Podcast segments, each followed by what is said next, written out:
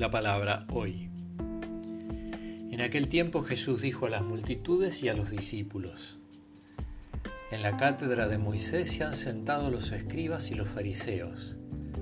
Hagan pues todo lo que les digan, pero no imiten sus obras porque dicen una cosa y hacen otra. Hacen fardos muy pesados y difíciles de llevar y los echan sobre las espaldas de los hombres, pero ellos ni con un dedo los quieren mover. Todo lo hacen para que lo vea la gente.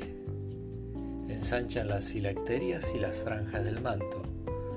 Las agrandan y ocupan los primeros puestos en los banquetes y los asientos de honor en las hogas les gusta que saluden en las plazas y que la gente los llamen maestros. Ustedes en cambio no dejen que los llamen maestros, porque no tienen más que un maestro y todos ustedes son hermanos. A ninguno sobre la tierra llamen Padre, porque el Padre de ustedes es solo uno, el celestial.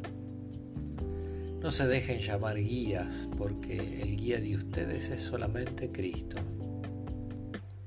que el mayor de entre ustedes sea su servidor, porque el que se ensalce será humillado y el que se humille será ensalzado. De San Mateo.